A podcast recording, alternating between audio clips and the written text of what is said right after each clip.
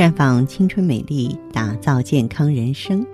各位听众朋友，大家好，您正在收听的是《普康好女人》节目，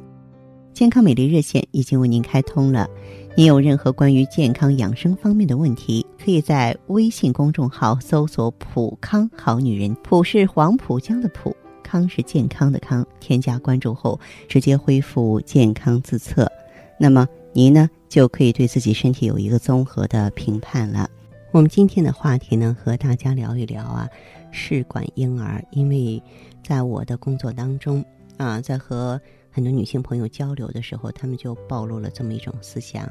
许多女性不孕症的患者呢，自认为啊经济条件比较宽裕，特别是一些年龄比较大的女性，常常呢选择试管婴儿，认为这是最好的方法。其实这是一个误区。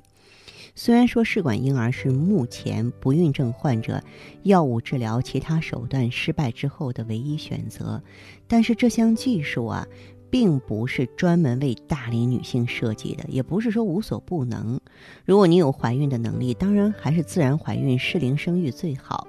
那么试管婴儿成功率太低了，想做妈妈是挺不容易的。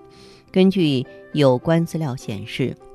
目前要求进行试管婴儿辅助技术技术的这个女性，几乎都是大龄女性，患者年龄呢在三十二岁到三十八岁，最大的四十多岁了。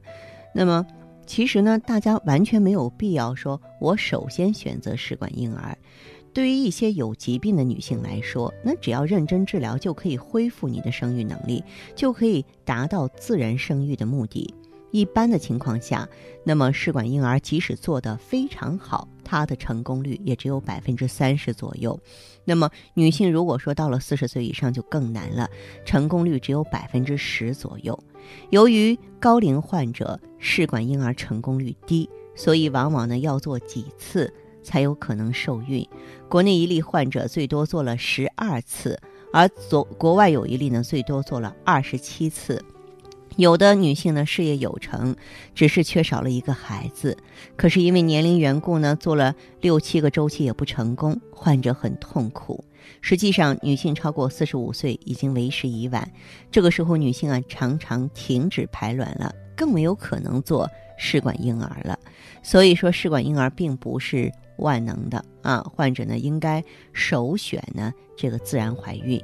那么，作为这个试管婴儿，它是一种呢辅助生育的技术。它主要的用途呢，就是用于女性输卵管不通或男性啊精液量少、精液质量差这些原因导致的不孕症，也用于查不出原因的不孕症。那么是目前不孕症的一个最后的解决手段啊！但是我觉得咱们女性朋友完全没有那么焦躁。哎呀，我这个一年不怀孕了，半年不怀孕了，我就上去就做试管婴儿啊！因为呢，这个不孕症有一定的适应症，有的女性的不孕仅仅是不排卵的话，哎，我们想办法恢复卵巢能力，促进她的排卵不就可以了吗？不需要如此破费，不需要呢。如此受罪啊！如果一个女性超过了四十五岁还没有做妈妈，但是又错过了做试管婴儿的年龄，怎么办呢？啊，其实目前呢。还有几个方法呢，可以帮助这些女性啊实现做母亲的愿望啊。你比方说通过捐卵的方式啊，具体的说就是用某个年轻女性捐助的卵细胞啊，这个与代孕女性的丈夫的精子混合，然后呢将受精的卵植入代孕女性的子宫内发育长大。虽然这个啊婴儿在遗传学上呢。继承了其丈夫和捐献者的特征，但是在法律上，这个孩子属于高龄女性和她的丈夫。那其次呢，嗯，它是呢一种啊这个核移植技术，是抽取呢这个年轻捐卵者的卵细胞核，注射在代孕女性的卵细胞内。而后者呢，卵细胞的核呢已经取出，因为这个后者的细胞浆中呢也有遗传物质，呃，将和前者的细胞核一起来共同决定呢这个婴儿将来的遗传性状，所以呢这种方式在伦理学上呢也是存在着极大的争议。啊，就是说，呃，这两种方法呢，不同于严格意义上的生育活动，所以仍然存在着争议。尤其是后者，可能我国的法律呢不允许。还有一种新技术呢，就是呃啊单精子细胞啊单精子胞浆注射技术啊，适合这个男性的少精症啊、无精症啊造成的不孕。嗯，其实我觉得很多这个女性朋友，尤其是大龄女性啊，在我们这个普康也是收获了惊喜。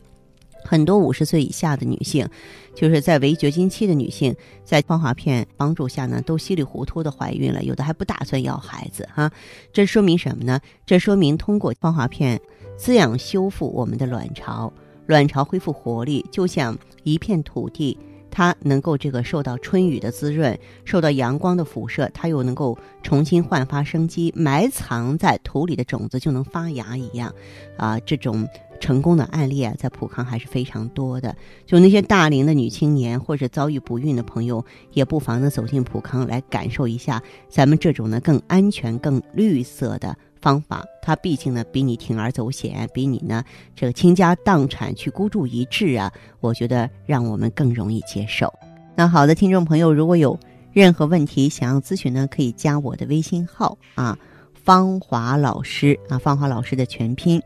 嗯，公众微信号呢是普康好女人，当然你也可以直接拨打电话进行咨询，四零零零六零六五六八，四零零零六零六五六八。